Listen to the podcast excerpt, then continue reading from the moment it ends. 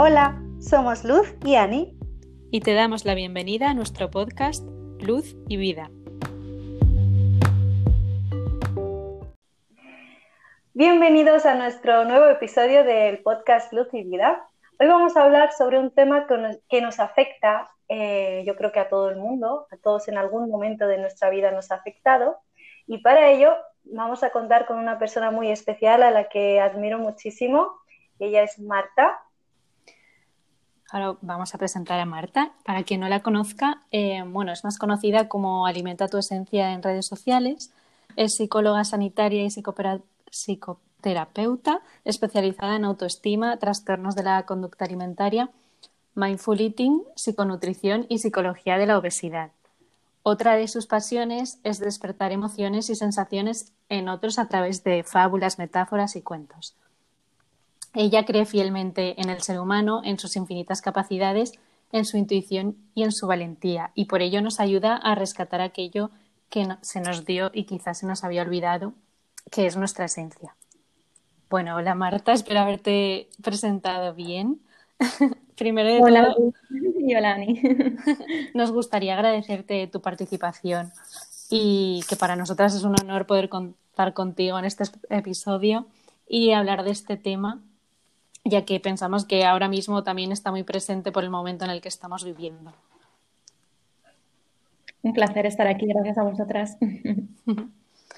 Gracias a ti. Marta, cuéntanos un poquito, ¿qué, es el hambre emocional para que entendamos un poquito este concepto? Bueno, antes de, de, explicar así un poquito más a profundidad lo que, lo que es, me gustaría decir que el hambre emocional en general tiene como muy mala fama o más que mala fama, como que muchas veces lo vivimos como algo negativo, ¿no? Como algo que no, que no tendría que estar ocurriendo, cuando en realidad es algo que, bueno, como tú has dicho, Ani, em, ya no solo que en algún momento de nuestra vida lo vamos a vivir, sino que en, en toda nuestra vida nos va a acompañar, ¿no? Entonces, el hambre emocional es inevitable, nos, o sea, es, va, desde que somos bebés ya comemos, desde, también desde el hambre emocional, ¿no? Un, bebé cuando amamanta no solo busca el, el, alimento, ¿no? En sí, sino también esa nutrición más emocional, ¿no? Esa calma, esa tranquilidad, esa protección que siente cuando está en brazos de mamá o de papá. Y esto es hambre emocional, ¿no? Entonces, desde que, desde el primer segundo de vida ya está ahí y, nos va a acompañar hasta el día en que, muramos, ¿no? Seguramente. Entonces, lo que puede aparecer en, cualquier momento de nuestra vida es quizá esa lucha, ¿no? Que a veces experimentamos con, con, con el hambre emocional, porque lo que puede ocurrir es que, bueno, por, por, circunstancias X, quizá hay épocas en las que no conectamos con, con, otros recursos emocionales, ¿no? Para poder experimentar esas emociones agradables o para poder reducir la intensidad emocional de ciertas emociones desagradables. Y justamente como, como la comida es una herramienta que venimos utilizando desde, desde que nacemos, como ahora explicaba, bueno, eso nuestro, nuestro cerebro lo sabe, está ahí grabado a fuego. ¿Y qué ocurre? Bueno, pues que podemos tender a utilizar la comida ¿no? como, como esa forma de regular nuestras emociones. Entonces, resumiendo qué sería el hambre emocional, bueno, pues esa estrategia ¿no? que, que utilizamos para bien experimentar emociones agradables o para bien reducir la intensidad de las emociones desagradables. Es decir, no, no es eh, para tapar emociones como muchas veces leo por ahí, mm, también es para experimentar emociones agradables. Entonces, incluso muchas veces puede ocurrir cuando yo nutro muy poquito las diferentes áreas de mi vida.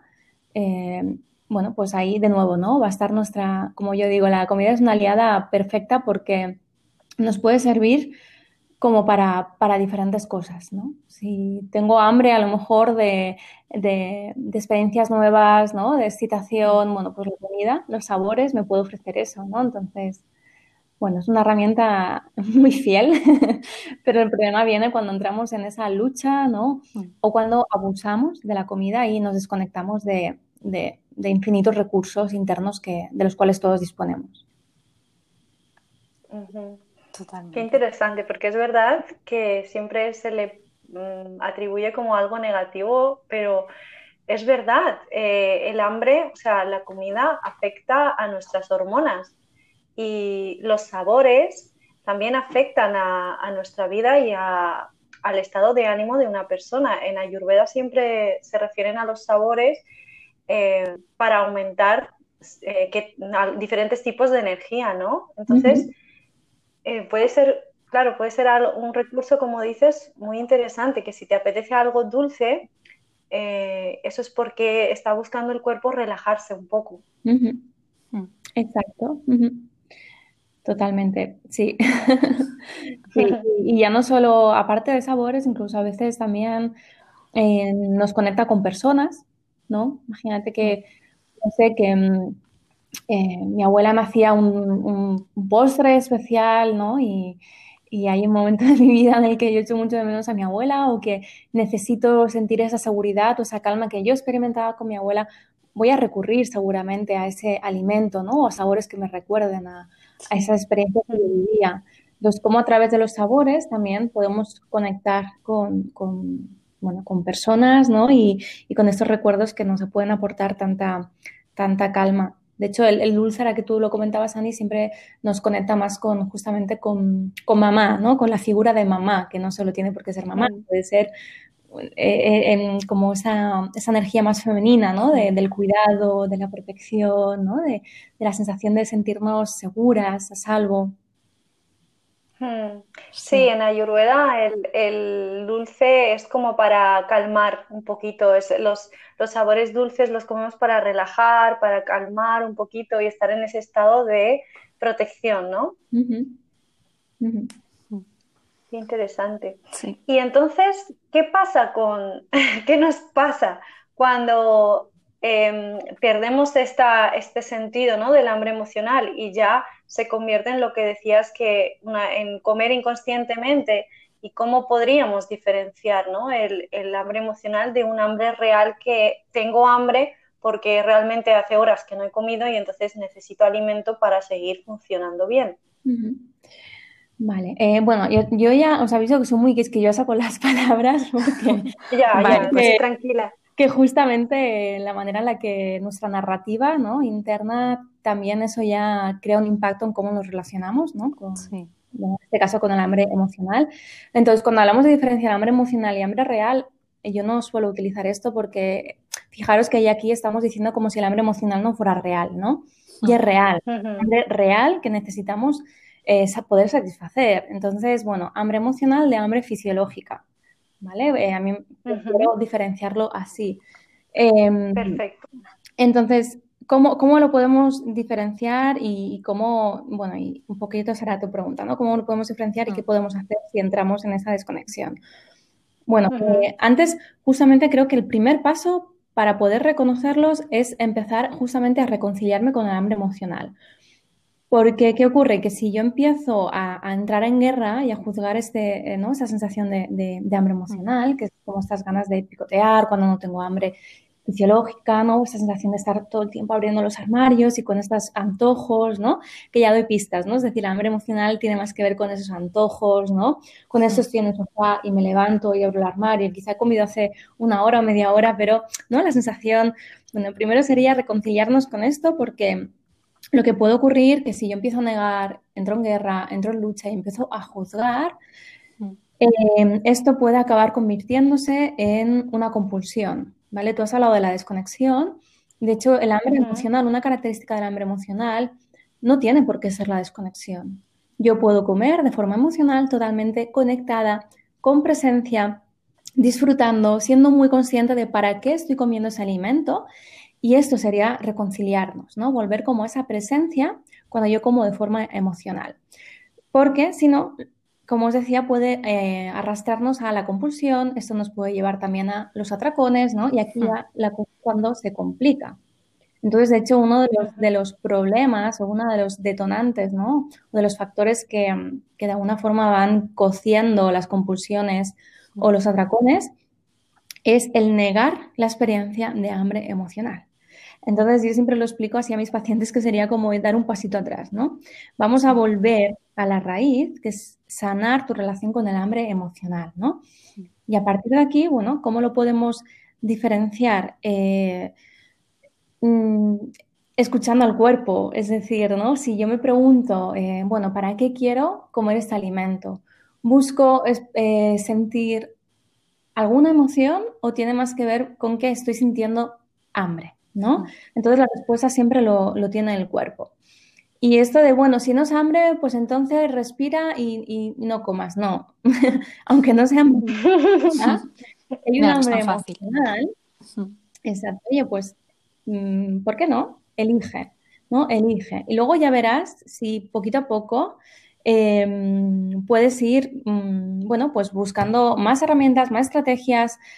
Pero para mí lo principal es eso, es como reconciliarnos. Si yo no me reconcilio con mi hambre emocional, eh, mm, bueno, pues voy a estar desconectada también de mí, porque estoy todo el tiempo como juzgando, ¿no? Esa parte de mí que al final me está expresando eh, la necesidad de eh, de alimentar ciertas emociones. Fijaros qué importante es, ¿no? Al final el hambre emocional es como una guía, es una guía interna, sería como una brújula que nos indica qué hambres necesitamos saciar, entendiendo que no solo hay un hambre fisiológica, sino que también puede haber un hambre de seguridad, amor, conexión, nuevos retos, eh, no sé, mm, hambre de conocimiento también podemos tener, ¿no? Hambre de conocer nuevas cosas, hambre de conocer nuevas personas hay tantísimas hambres. Ya. Entonces tú dirías que como el primer paso sería aceptarlo, ¿no? O ser consciente de que existe este hambre mm. emocional y, que podemos, o sea, que no pasa nada. Que, o sea, ¿qué podemos hacer, por ejemplo, cuando sentimos esta ansia de comer? Pero en realidad no sabemos si, si es hambre fisiológica, si es porque estamos aburridos o porque tú, tú crees que en este caso estaría bien, o sea, podríamos escucharnos y... Sí, cuando, cuando ya hay esa ansia por comer, mm. fíjate que ya hay una emoción de base bastante eh, como, bueno, mm, potente, ¿no? Por así decirlo, o mm. con una intensidad elevada. Y esto ya nos indica que, bueno, a pesar de que quizá también haya hambre fisiológica, ya el alimento nos va a ayudar seguramente para calmar esa ansiedad, ¿no? Por lo tanto, sería interesante poder preguntarnos, oye, esa sensación que, estoy sintiendo, ¿dónde la siento? ¿no? Por ejemplo, podemos empezar haciendo un diario, mm. eh, un diario de emociones en relación a mi conducta alimentaria, ¿no? Entonces sería eso, pues dedicar un espacio de dos, tres, cinco minutos de, ¿vale?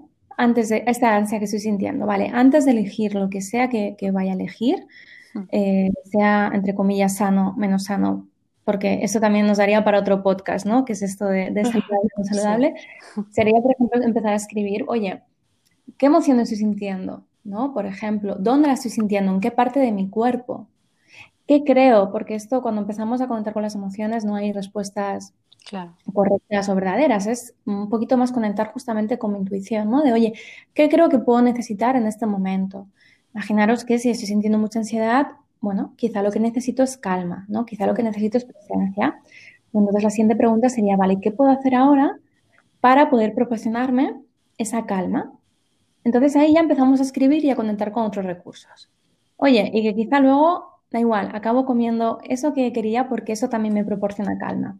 Pero yo ya estoy elaborando, fijaros que antes os hablaba de las narrativas, al escribir yo ya en mi diálogo interno, no en esa narrativa mental, ya estoy incluyendo otras herramientas.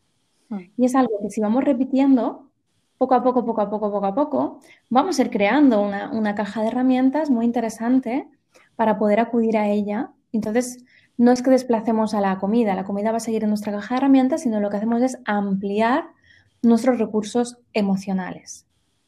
Quizá esto puede ser una buena forma de, empezar a, trabajar y a relacionarnos con nuestro hambre emocional.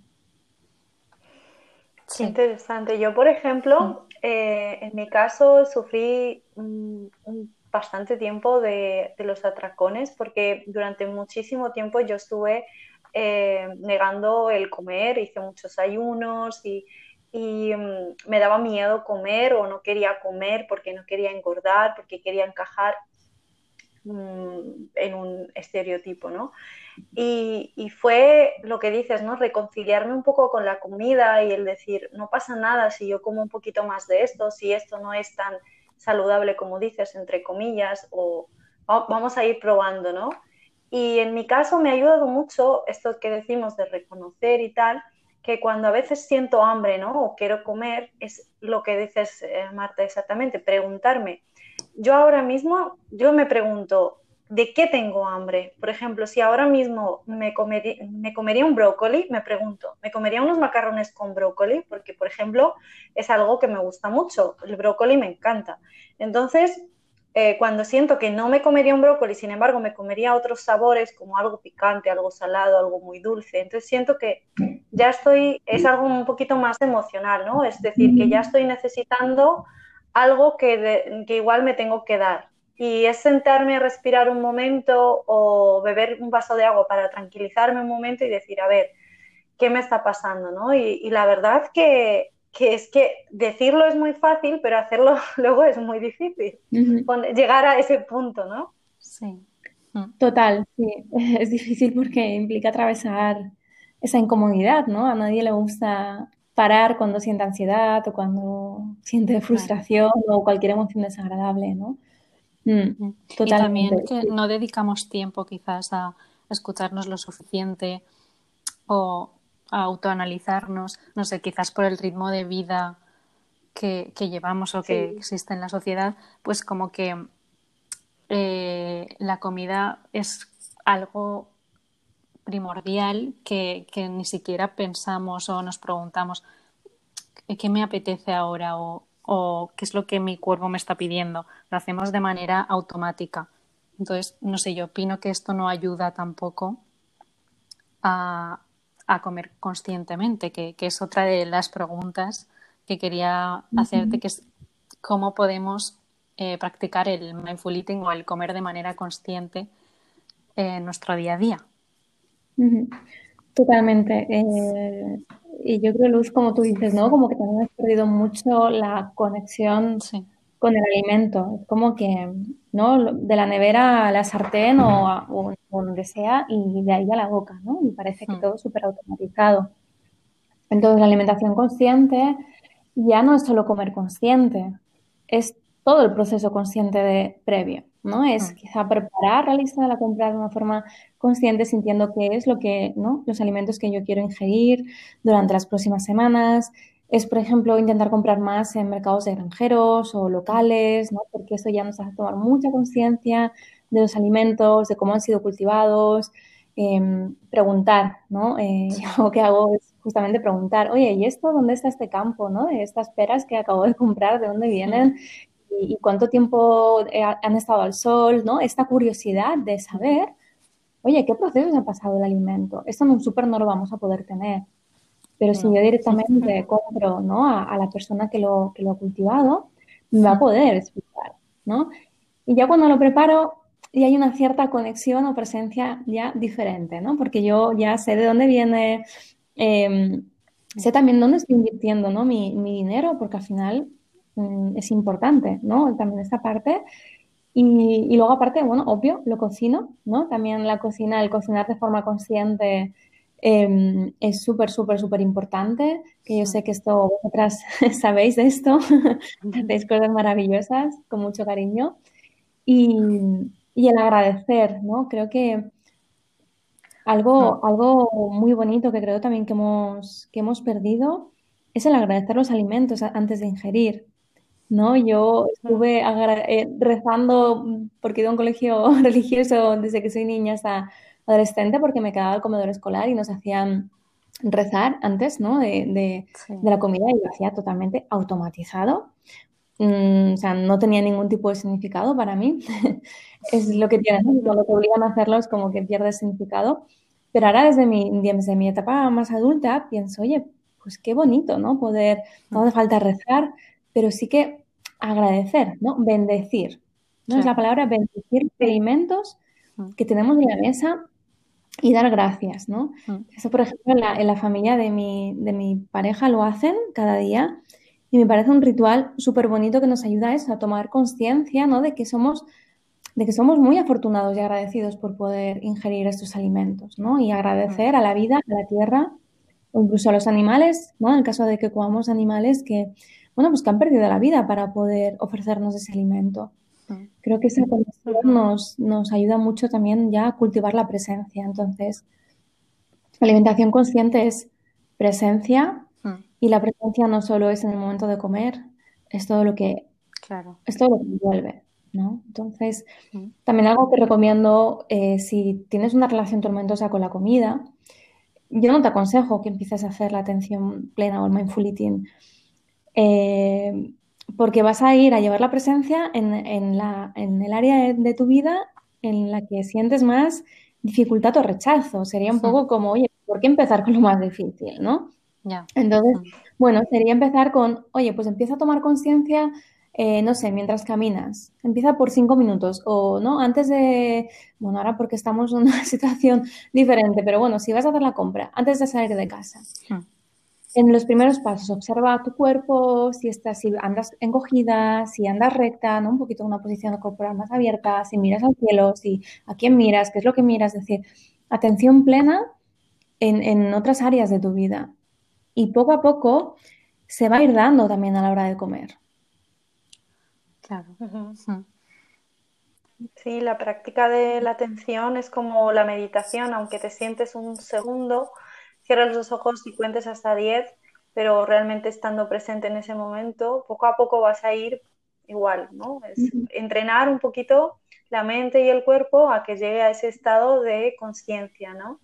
Y tampoco estamos conscientes el 100% del tiempo. Así que solemos... claro, sería agotador esto, ¿no? Pero, pero bueno, pues que prestes atención, yo qué sé, a las cosas importantes a la hora de sentarte a comer. Esto que dices, Marta, es que agradecer es algo que de verdad que hemos perdido y que realmente incluso bendecir la comida. hay, gente, no sé si lo sabes, pero hay gente un poquito más hippie que, la, que coge cristales y los pasa por la comida para que tengan una buena vibración, porque cuando luego tú em, comes esa comida bendecida y, limpiada por los cristales, eh, tiene otra vibración en ti, entonces se digiere mucho mejor y... Claro, hay muchas prácticas, eh, ¿no? Que en realidad Claro, que en realidad esto de bendecir y agradecer hace que la vibración cambie de la comida, igual que el agua que tomas y, el agua en, nosotros también, ¿no? lo que hay también, la vibración de nosotros, que si lo hacemos desde el amor y desde la calma, nos va a sentar de una manera a de si lo hacemos desde la rabia, desde el odio o desde un sentimiento un poco más de baja vibración, ¿no? Yo esto de los cristales lo desconozco, pero, sí, como decís, hay tantísimas formas de, bendecir y, no, hay ninguna, correcta o incorrecta, es cada uno que encuentre sus formas de, conectar con, al final es eso, ¿no? Con esa presencia y el entender que, un alimento es mucho más que, ese alimento, ¿no? Que detrás de, para que ese alimento esté en mi plato han tenido que ocurrir tantísimas cosas, ¿no? Desde todos los elementos de la tierra. bueno, mm. exacto. Total. Yo puedo recomendar algo pequeñito. Es que yo, eh, yo, he flipado mucho porque yo era una persona de, que no tenía plantas y se le morían todas las plantas. Y ahora yo creo que cuando acabe el confinamiento, creo que en casa voy a tener una jungla porque he ido, he ido plantando cositas y he ido mirando vídeos de cómo se plantan alimentos o semillas de frutas, ¿no? Y ahora estoy haciendo experimentos con un montón de semillas de frutas que, me gustan y que veo que son bonitas. Y yo pienso que plantar eh, y ver cómo va creciendo esa semilla y, se va convirtiendo en un fruto, incluso un pequeño limonero puedes tener en casa, te hace ser consciente de, wow, cuánto tiempo ha tenido que pasar para que este alimento se haya creado y no sé, y, eso te conecta, ¿no? Como dices, con el alimento y luego le das como otro valor a las cosas que, compras o que tienes en tu casa. Totalmente, me parece un consejo buenísimo. Sí, y además ahora hay como muchísimo material, ¿verdad? Para poder... Muertos en casa. Blogs, exacto, para poder utilizar las semillas de los pimientos, de incluso plantar tus propias patatas de los restos de tu patata, ¿no? Eh, sí, cebolla. Es flipante. Es, maravilloso. Eh, de hecho, yo es algo que quiero empezar a hacer justo este fin de semana, porque aquí en, Canadá ya parece, parece que en un mesecito vamos a poder empezar a, plantar. Bueno, aquí se, se, estila mucho esos dos meses, como la mayoría de aquí de gente tiene, tiene terreno, hay jardín, ¿no? Puedes tener tu pequeñito huerto. Y justo esta semana oh. quiero dedicar a, empezar a hacer estos pequeños eh, bueno, que empiezan a crecer, ¿no? Pequeños brotes para de aquí a un mes lanzarlo fuera. Y justamente lo que dices, incluso aunque luego, no sé, que quizá luego aquí en, agosto nos cae una nevada y, se hiela toda la comida, pero creo que es muy bonito, ¿no? El proceso de, ver crecer, ¿no? Y, de ir entendiendo la planta. Y bueno, esto es, es, maravilloso. De hecho, eh, yo creo, bueno, creo, mm, vamos, estoy casi convencida de hecho, hay muchas teorías también que nos hablan de, esto, desde la rama de la ecopsicología, que justamente nos dicen que muchas, eh, muchas, o sea, mucha, mm, ¿cómo lo expresaría? A ver, como que una de las causas, ¿no? De, tanta depresión y tanta ansiedad como hay en el mundo, porque los niveles, bueno, los números que están creciendo tantísimo, que hasta asusta, justamente una de las consecuencias de esta desconexión, ¿no? Con la naturaleza. Mm, con la tierra. que poco a poco nos vamos aislando, poco a poco nos vamos sintiendo como si todo dependiera de nosotros, ¿no? Como si estuviéramos, fuéramos un ente separado del mundo, de los animales, de la naturaleza. Y desde la ecopsicología, justamente lo que se estudia, bueno, es primero, ¿no? entender todos los elementos que, que, bueno, pues que crean, ¿no? Y forman la naturaleza. Luego, cómo poco a poco podemos volver a nuestras raíces, porque no es, eh, no es toda la frase cuando, y, lo decimos la mayoría, yo la primera, ¿no? Y incluso en mi web creo que está, ¿no? De, me encanta la naturaleza. Fijaros que aquí ya estamos haciendo como una separación, ¿no? Como la naturaleza y yo. Cuando la realidad es que somos naturaleza. Entonces es como volver, ¿no? Y, como tú dices, puede ser desde plantar, desde ir a un parque y observar árboles, flores, pájaros, teniendo plantas en casa también, haciéndolas, ¿no? Haciendo también esquejes de tus propias plantas y, ver cómo se reproducen. Bueno, todo esto eh, nos ayuda mucho, ¿no? Como, de hecho, bueno, mm, nuestro cuerpo y nuestra mente eh, están adaptadas y están preparadas para vivir en la naturaleza. Porque, ¿cuántos años llevamos viviendo en grandes ciudades en comparación de todos nuestros miles de años que, ¿no? que llevamos como... Bueno. Y parece que sea al contrario, como que nos hemos olvidado de, de, esa parte de nosotros que está, que está dentro. Exacto, estamos preparados para, para, observar peligros de la naturaleza, para estar atentos, ¿no? Y ese problema que tenemos una mente, un cerebro preparado para vivir en la naturaleza y por tanto estar como atenta ¿no? a los posibles peligros, pero desde, desde algo adaptativo. ¿Y qué ocurre? Nos metemos en un piso donde no hay ningún peligro y nuestra, nuestra mente sigue, sigue intentando ¿no? buscar peligros y, y, y, bueno, aquí es donde, donde vemos ¿no? como que hemos crecido a un nivel contextual brutal, ¿no? Exponencialmente, como que las ciudades y y los rascacielos y cada vez vivimos más alto, ¿no? Lo mismo, nuestro, nuestro cerebro no está preparado para vivir tan, tan, tan, tan alto. Mm. Eh, de hecho, es una de las fobias más comunes, ¿no? Em, a las alturas. Eh, y eso, pues lo alejamos, ¿no? Como de lo, de lo, de lo algo que está como muy acostumbrado y para lo que está preparado. Entonces, bueno, como yo digo, ¿no? Si no puedes salir al bosque, mete al bosque en tu casa. Claro. yo. Mis amigas dicen, parece Jumanji eso. Porque ayer estuve haciendo un montón de esquejes también. Y volviendo a una cosa mm, interesante que se me ocurre preguntarte, que a veces podemos pecar sin quererlo, eh, es que, por ejemplo, si una persona está eh, comiendo o vemos que vivimos en familia o hay más personas viviendo con nosotros ese es el lenguaje que dices tú, ¿no, Marta? El cómo eh, hablar con la persona que sentimos que en ese momento está, yo qué sé, eh, o que tiene una relación tormentosa con la comida, o que está comiendo porque siente una emoción o porque está intentando llenar un vacío que siente o una carencia o, afecto, lo que sea, ¿no? A veces pecamos eh, los familiares de decir, ¿no? De hablar mal a la persona, ¿no? Y me gustaría, no sé, que le dieras algún, consejo a las personas que están al otro lado, ¿no? No la persona que lo está sufriendo, sino la otra persona que no, que está bien. Claro, aquí mm, podemos hablar de, la compasión, ¿no? Que es algo tan importante justamente para poder acompañar a las personas que, bueno, que, sufren o que experimentan dolor o malestar o tienen una relación tormentosa consigo mismas, con su cuerpo, con la comida. Eh, la primera, mm, como que el primer elemento, ¿no? Por así decirlo, de de la compasión sería entender que el sufrimiento forma parte de la experiencia humana. Esto ya es muy liberador, porque ya veo a la otra persona, ¿no? A mi pareja, a mi familiar, a mi hija, a quien sea, a mi hijo, entiendo que él no elige sufrir. Porque a veces se nos olvida, es decir, a veces creemos, ¿no? Que esa persona tiene una relación así porque, porque quiere, ¿no? O porque, porque no quiere hacerlo de otra forma. No. El sufrimiento forma parte de, la experiencia humana, pero no elegimos em, el sufrimiento, ¿no? Eh, a veces aquí soy un poco burra, pero a mis pacientes le digo, es que no eres tan idiota o imbécil como para elegir sufrir.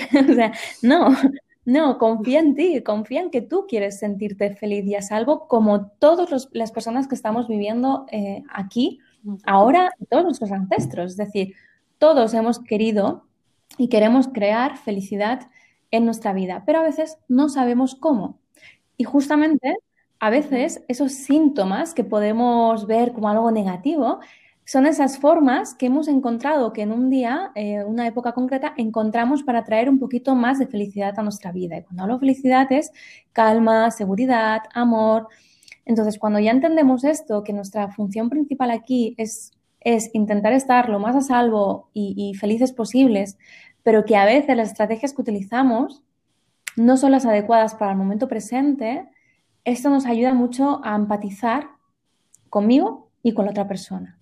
¿no? Cuando veo a otra persona sufrir, sí yo pienso, vale, o sea, esa persona quiere, quiere estar bien, pero quizá no sabe cómo, no, ha encontrado la manera. Esto ya me ayuda mucho a, sacar el látigo, o sea, sí, ¿no? A, retirar el látigo y, dejar de juzgar a la persona y, creer que esa persona está eligiendo tener esa, esa relación ¿no? más, más desadaptativa o tormentosa con la comida o consigo misma. Entonces creo que también aquí incluir el sufrimiento, incluir el sufrimiento como algo que, nos va a ocurrir a nosotras, que ya nos ha ocurrido, si miramos atrás también, ¿no? Nos ayuda mucho a ver que nosotros también hemos atravesado momentos difíciles o quizás esas mamás o los papás que, oye, que ahora está siendo un momento estable, pero fíjate atrás, ¿no? Y cuando eras adolescente, que seguramente vas a encontrar muchas luchas, ¿no? internas. Así que, bueno, no sé si esto puede ayudar, espero, espero Sí, compasión, ¿no? Ponerte en el lugar de la persona también o, saber que, bueno, lo que has dicho, ¿no? Que el sufrimiento forma parte de la mm. vida, ¿no? Em, sí, a veces queriendo ayudar, a veces podemos incluso hacer más daño, porque, porque igual no, nos, no, no, entendemos o igual no vemos como el sufrimiento parte de la vida, igual que no vemos la muerte como parte de la vida, las cosas como que negativas intentamos que, no existan, pero existen por una razón. Y, con la alimentación también algo que ocurre mucho es creer que es falta de fuerza de voluntad, ¿no? Entonces caemos en este error, ¿no? También a veces de decirle a otra persona, bueno, va, pero si es que, no, venga, va, sé fuerte, tú lo que necesitas es fuerza de voluntad, tú lo que necesitas es motivación, venga, va, motívate. No, ojalá, ojalá se tratara de motivación, porque la motivación es algo intrínseco al ser humano todos tenemos motivación, si no, mm, no nos levantaríamos de, la, cama, ¿no? Entonces, y, qué curioso, ¿no? También que justamente la mayoría de las personas que tienen problemas con la comida sean personas eh, súper aplicadas, por la general, que tienen, ¿no? Como mucha fuerza para, para, bueno, para hacer las cosas en, su trabajo, en los estudios, ¿no? Referente a mm. otras muchas áreas de su vida. ¿Qué pasa? Entonces, la motivación falla solo aquí en la comida, mm, sospechoso, ¿no? quizá no es falta de motivación. Entonces, también como ir sacando estos discursos que tenemos muy interiorizados, ¿no? De, de venga, va, no, lo que tú necesitas es motivación. Mm, no, no. Claro, es que muchas veces como no sabemos cómo actuar o otras personas no saben cómo puede sentarte igual algún comentario o intentas mm. ayudar pero no estás ayudando.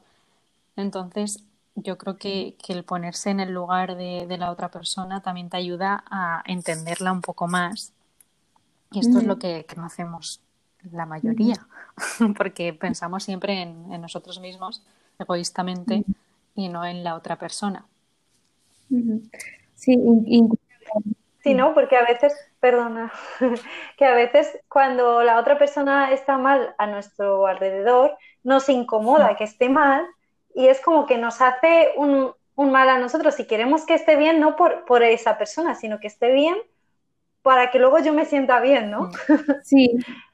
es esto egoístamente. bueno, es que estamos educados para ir como, ¿no? Tapando incomodidad. Entonces, si yo no me permito incomodidad, seguramente que cuando el otro la expresa o la experimenta, eh, bueno, pues va a ser un reflejo de aquello que yo no tolero, ¿no? O doy espacio en mi vida. Entonces, es como que de forma automática ya es, bueno, va, ¿no? Venga, haz esto, haz lo otro y, paramos a dar como esos mensajes, ¿no? O, consejos que muchas veces no ayudan. También me parece importante recalcar que muchas veces eh, no tenemos ni por qué entender a la otra persona. O sea, no, podemos estar en la mente de las otras personas eh, con las experiencias, con las mochilas, con los traumas. Con... Es imposible. O sea, eh, yo en ese aspecto ya me, me, rendí hace mucho tiempo, ¿no? Es como, no, no, no, empatía no, no trata de, de, saber o entender cómo es que la otra persona se siente así, ¿no? Porque vuelvo a decir, es, tan complejo cada mundo interno que por mucho que nosotras creamos, ah, vale, ahora entiendo, no, va a estar sesgado por tu, por tu propia interpretación de la realidad, ¿no? Entonces, muchas veces es incluso rendirnos a entender por qué la persona está actuando como actúa y directamente decir es que no necesito entender a la otra persona para poder ser empático y para poder entender justamente que lo está intentando hacer lo mejor que sabe. Y entonces preguntar directamente es algo que, se nos olvida, ¿no? Yo recibo muchos mensajes, sobre todo por Instagram, de, oye, mira, ¿qué tal amiga o mi madre estaba atravesando esta, ¿qué le puedo decir? Hmm. Pues y, caemos como el creer que acompañar implica el tener que decir algo concreto. Bueno, yo aquí diría, pregunta directamente, oye, mira, estoy viendo que quizá, no sé, estás un poco estresado o te veo de esta forma o directamente no tengo ni por qué decir cómo te veo y preguntar, ¿puedo hacer algo por ti? Oye, ¿qué necesitas? ¿No? Dime si necesitas algo. O mira, últimamente estos días te veo un poquito así, no sé si es verdad o no, es mi sensación, pero que sepas que si necesitas algo, estoy aquí. Vamos a dar también más espacio para que la otra persona pueda expresar lo que necesita de nosotros, porque yo no tengo por qué saberlo. Yo no soy adivina, yo no tengo telepatía. Entonces vamos a preguntar, claro, vamos a preguntar más, ¿qué puedo hacer por ti? ¿Qué puedo hacer por ti? Es que cada persona yo creo que es, eh, somos seres individuales y cada uno tenemos nuestras percepciones y nuestros pensamientos, entonces igual yo prefiero que, estar sola en ese momento o que no me digan nada, igual a otra persona le gusta más la compañía. Exacto, y que vamos a ir variando. A lo mejor yo, mira, necesito, no sé, hablar con mi pareja y explicarle cómo me siento, pero es que a lo mejor otro día necesito no hablar y, ponerme una serie de Netflix y, y despejarme, punto, ¿no? Entonces, si, otra persona me pregunta, oye, ¿cómo estás? Eh, ¿Te notas y te necesitas? Y yo digo, oye, pues mira, hoy lo que necesito es no hablar. Esto nos ayuda mucho para que la otra persona también entienda que, bueno, que mis necesidades también van variando. Porque cuando no comunicamos, la otra persona quizá puede empezar como ya a pensar, uy, mm. fíjate, está muy seria, ¿qué le pasa? estará enfadada o necesitará algo de mí, quizá yo no sé dárselo, ¿no? Entonces, comunicar, creo que necesitamos mucho mm, eh, expresar, ¿no? Y es algo que, nos cuesta, ¿eh? Nos cuesta y, de hecho esto tiene mucha relación con el episodio de hoy, con el hambre emocional. Mm. La emocional muchas veces justamente eh, aparece cuando yo tengo una incapacidad para poder conectar con mis necesidades poder expresármelas a mí o a los otros. Y justamente aquí el hambre emocional me ayuda mucho a ir como, ¿no? Saciando o cubriendo esas necesidades, pero sin, sin que haya esta toma de, de conciencia. Entonces, una forma también de poder sanar mi relación con el hambre emocional es trabajando mucho en expresar qué es lo que necesito. A mí, como decíamos, podemos hacerlo en este diario que, que comentaba, pero también a otros, poder expresarlo más.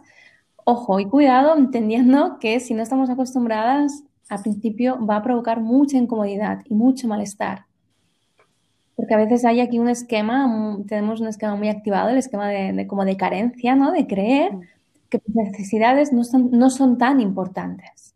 Y si yo tengo esta creencia, me va a costar mucho expresarlas, porque al expresarlas como que pongo un poco en, en jaque, ¿no? Quizás esta creencia de que lo que yo necesito no es importante.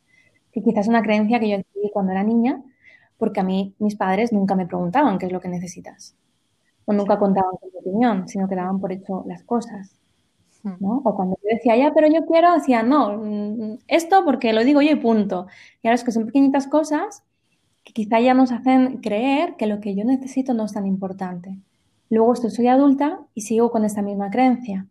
Y si tengo esta creencia de que lo que yo necesito no es importante, no conecto, no sé, no identifico pero eso no significa que no haya necesidades que necesitas poder nutrir y cubrir. Pues, jo, qué guay. Yo estaría horas hablando contigo, ya lo sabes, o con vosotras. Eh, bueno, pues te damos las gracias de nuevo. Vamos a ir acabando el podcast. Eh, ha sido una charla súper interesante. Yo creo que lo más importante que, que entendamos que, que, el hambre emocional no es algo malo, no es algo negativo, que no es, algo innato, como ha dicho Marta. Y bueno, pues eh, implementar un poquito los consejos que nos ha ido dando Marta. Y bueno, si te ha servido de alguna manera, estamos súper felices de poder conseguir esto. Y, bueno, creo que te toca Luz. Gracias otra vez por, esta charla, de verdad. Hemos aprendido muchísimo contigo y, yo espero que el, resto también. Y que ha sido todo un placer. Nada, preguntarte que, dónde pueden encontrarte por si quieren seguir tus, tu contenido o preguntarte cualquier cosa. Genial, bueno, eh, antes de nada, también agradecer estar aquí, que me encanta también el, paliqueo, como podéis ver. A nosotros también nos encanta.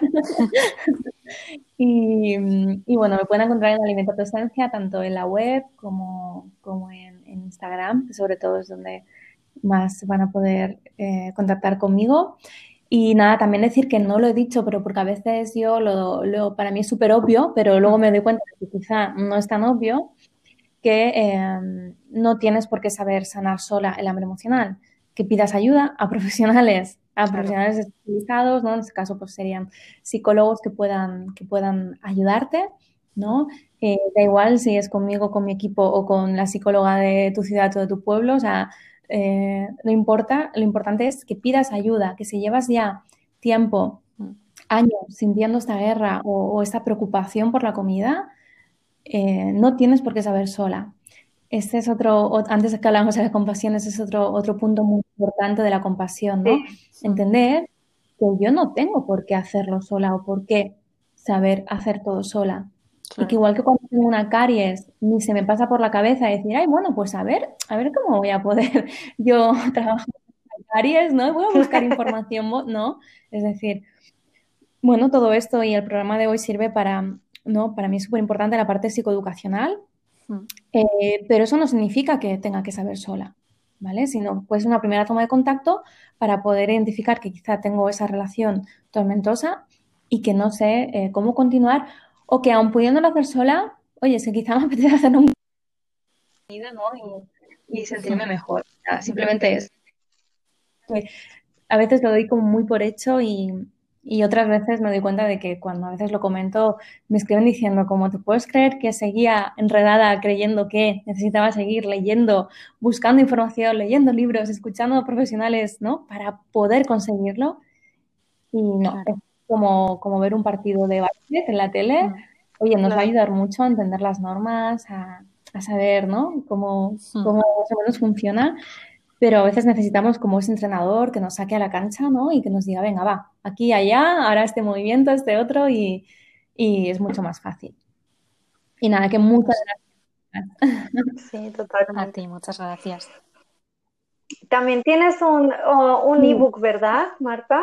Sí, tengo un ebook que se llama Un lugar donde encontrarte y, y bueno, ahora también voy a, eh, tengo otro para, para la gente que se suscriba y ahora dentro de poquito también voy a regalar otro más para mis suscriptores. Estoy aquí en modo creativo.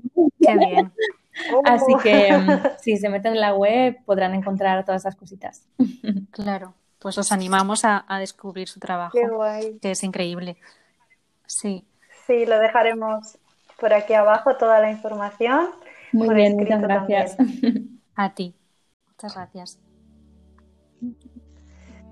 Pues muchas gracias y nos vemos en el próximo episodio. Te mandamos abrazos de luz y de vida.